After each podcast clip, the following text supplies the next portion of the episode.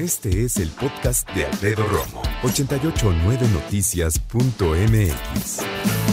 Hoy es Día Mundial de la Educación. Y es un tema que tenemos que abordar por obvias razones. ¿Por qué?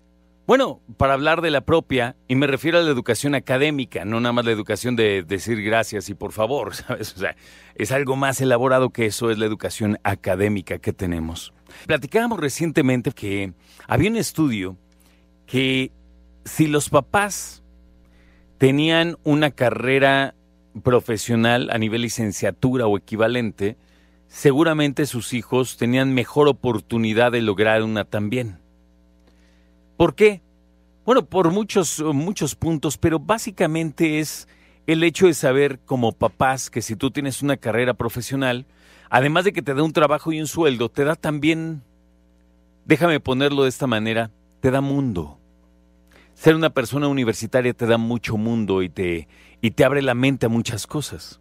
Razonas, me parece, diferente. Esto no quiere decir que las personas universitarias sean genios, ni mucho menos, o que las personas que no tienen una carrera universitaria no sean capaces de discernir cualquier cantidad de cosas. Sí, sí pueden, claro. Pero a lo que voy es, sabemos que la carrera profesional hoy ayuda mucho. Antes era determinante ¿eh? para tener un mejor trabajo. Hoy no estoy tan seguro, pero sí ayuda.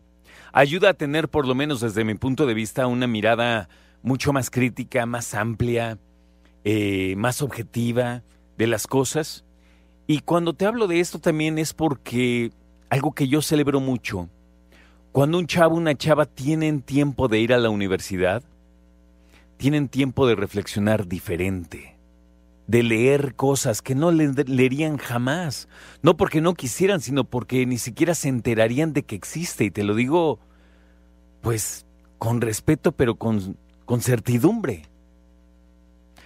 La cantidad de libros, de artículos, ¿no? De publicaciones que te hacen leer en una universidad, pues muy difícilmente los va a leer alguien que no va a esos lugares. De hecho, puede que muchos de los que estudiamos aquí en México nunca leímos cosas interesantes que enseñan también en otros países, pues, ¿no? Entonces, cuando hablamos de la academia y de la educación académica en México y en el mundo, hablamos, desde mi punto de vista, de una de las respuestas que México tanto ha estado esperando educar académicamente mejor a los chavos y a las chavas, niñas y niños. Tú puedes creer, esto es difícil, ¿eh? pero ahí te va. Tú puedes creer que en México todavía creen muchas personas que la educación es preescolar es ir a jugar con plastilina y ponerle batitas a los niños no está mal que jueguen con plastilina, tampoco está mal que les pongan batita porque no ensucia su ropa, pero a lo que voy es la idea de los adultos, no de los niños, de los adultos en cuanto a un preescolar.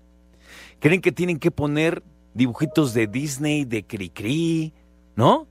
Para que los niños se sientan como en ambiente quieran jugar. No, la cosa no es así. De hecho, tú le dices a una persona, oye, es que mira, los niños hoy, acuérdate, siempre son personas, no hay que respetarlos así. No, es que los niños no entienden, están chiquitos, no entienden mucho más de lo que tú crees. Personas que al divorciarse dicen, no, mi hijo ni se enteró cuando nos divorciamos, su esposo y yo. Claro que se enteró. Hay de hecho estudios que hablan acerca de las cosas que más pueden alterar la vida de los pequeños infantes, que son divorcios, cambiarse de escuela y cambiarse de casa. Eso genera estrés y ansiedad en los niños. Bueno, es que mi hijo nunca me ha dicho que tenga ansiedad. Bueno, es que tu hijo no sabe expresar qué es ansiedad, no sé qué es eso y mucho menos puede verbalizarlo. ¿Qué falta nos hace aprender sobre educación a nosotros como adultos y como papás de los niños? ¿Para eso está la maestra? No. Para eso estás tú.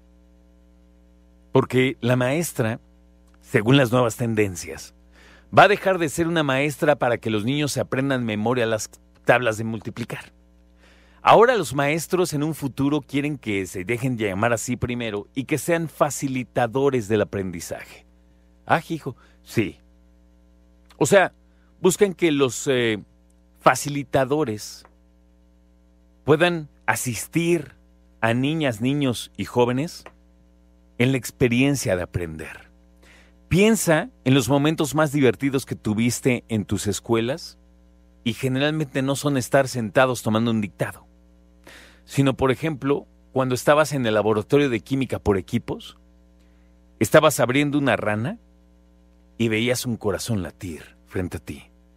Y te ponías de acuerdo con el cloroformo y te ponías de acuerdo con los guantes, con eh, el bisturí y, y la experiencia de aprender de propia mano era otra cosa. Como cuando yo aprendí a soldar en mi taller de estructuras metálicas en la secundaria. Así como, mira mamá, te hice un macetero. Es que eso es lo que te prendía, ¿no? O poder llegar con tu cuaderno a verte y decir, mamá, mira, puedo hacer una ecuación. Porque hoy, cuando los niños dicen, oye papá, pues es que no entiendo esto de derivar, pregúntale a tu mamá. Mamá, no sé qué es derivar en matemáticas. Tu papá, no, no sabe. Bueno, entonces mañana preguntas. Porque no nos sentimos competentes, yo me incluyo. Entonces, si nosotros creemos que la educación de nuestros hijos es algo que tienen que resolver en la mañana y que no nos pregunten en la tarde porque estamos ocupados, pues sí tenemos una situación que tenemos que reflexionar. La experiencia de aprender, de entender y de retar nuestro cerebro es algo muy interesante. Por eso la importancia, los que tuvimos por ahí una que otra experiencia, si es que tu escuela te llevaron a algún museo, a un, ¿cómo le llaman? Un viaje de visita. A mí una vez me llevaron a una fábrica de jabones. Qué loco, ¿no? Me acuerdo que nunca me había dado tanta comezón en, la parte interior de mis fosas nasales y fue horrible. Pero me llevaron, ¿no? Hablemos de la enseñanza, hablemos de, de todo lo que tiene que ver con academia. Y hablemos de este Día Internacional de la Educación. ¿Qué se espera para los chavos que son tus hijos y que hoy están en la escuela. Ahorita ya salieron muchos, a menos que en el turno de la tarde, pero que están en casa haciendo tarea, ¿qué les depara a ellos como estudiantes, como profesionistas?